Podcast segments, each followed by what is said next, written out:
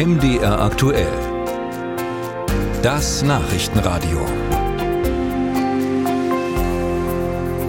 Sie putzen im Haus, mähen den Rasen oder erledigen den Einkauf in mehr als 4,3 Millionen deutschen Haushalten. Arbeitete im Jahr 2021 jemand, der den Bewohnern bei den alltäglichen Aufgaben geholfen hat. Allerdings noch immer arbeiten die meisten schwarz. Zu diesem Schluss kommt eine neue Studie des Instituts der deutschen Wirtschaft mit dem Autoren Professor Dominik Enste habe ich am Mittag hier bei MD aktuell gesprochen. Äh, Professor Enste, neun von zehn Haushalten melden ihrer Hilfe nicht an. Hat Sie dieses Ergebnis überrascht? Nein, es hat mich nicht wirklich überrascht, weil ich mich mit dem Thema seit gut 20 Jahren beschäftige und im Prinzip hat sich in dieser Zeit kaum etwas getan, außer dass ein paar mehr Hilfen mittlerweile bei der Minijobzentrale angemeldet sind und äh, dadurch dann sozialversicherungspflichtig arbeiten. Die große Frage, warum lohnt es sich noch immer nicht, die Haushaltshilfe sozialversicherungspflichtig anzumelden? Ja, viele Haushalte scheuen tatsächlich ähm, die Pflicht, dann, wenn sie die Haushaltshilfe angemeldet haben, beispielsweise Lohnfortzahlung im Krankheitsfall zu bezahlen oder auch den Urlaub entsprechend zu vergüten. Und ähm, die Hilfen lassen sich häufig nicht anmelden. Das heißt, es ist gar nicht so leicht, jemanden zu finden, der dann am Ende auch bereit ist, ähm, angemeldet zu arbeiten. Aus welchen Gründen auch immer, entweder weil man vielleicht nicht äh, ganz legal in Deutschland tätig ist oder man schon verschiedene andere Tätigkeiten ausübt und deshalb über diese Grenzen bei der Minijobzentrale hinauskäme. Einige Argumente der Familien haben Sie gerade schon genannt, also der Familien, die Putzhilfen anstellen. Was sagen denn die Putzhilfen selbst? Haben Sie auch die gefragt?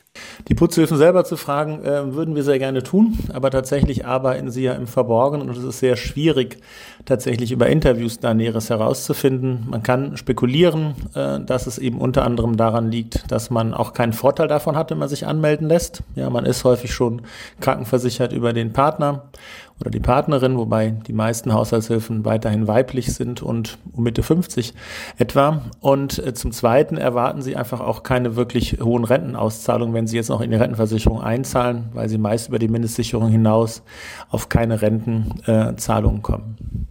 In der Politik wird seit langem versucht, dieses schwarze Geschäft endlich rauszuholen in sozialversicherungspflichtige Jobs. Sie haben in Ihrer Studie auch ein Lösungsmodell vorgeschlagen, ein Gutscheinmodell. Wie soll das funktionieren?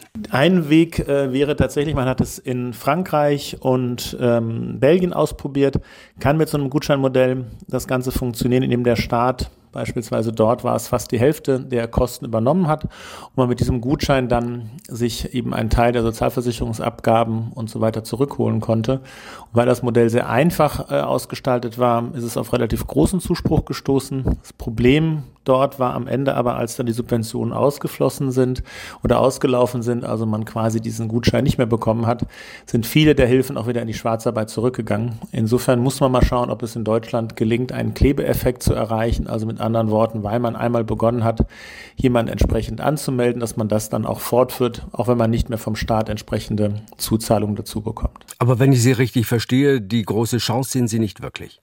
Es ist ein Versuch wert. Ähm, es ist immer die Frage, will man, darf man Steuergelder auf der einen Seite dafür verwenden, um an anderer Seite dann eine Beschäftigung zu fördern. Wenn es tatsächlich gelingt, sagen wir mal 500.000 neue Tätigkeiten dort zu schaffen, wären das immerhin 15 Milliarden Einnahmen, die der Staat zusätzlich über sozialversicherungspflichtige Beschäftigung und Steuern erzielen könnte. Und dann kann das Ganze sich am Ende rechnen. Wie gesagt, man muss es ausprobieren, ob es funktioniert. Und ein Versuch ist es wert, da es ja eben in den letzten 20 Jahren nicht wirklich zu Veränderungen geführt hat.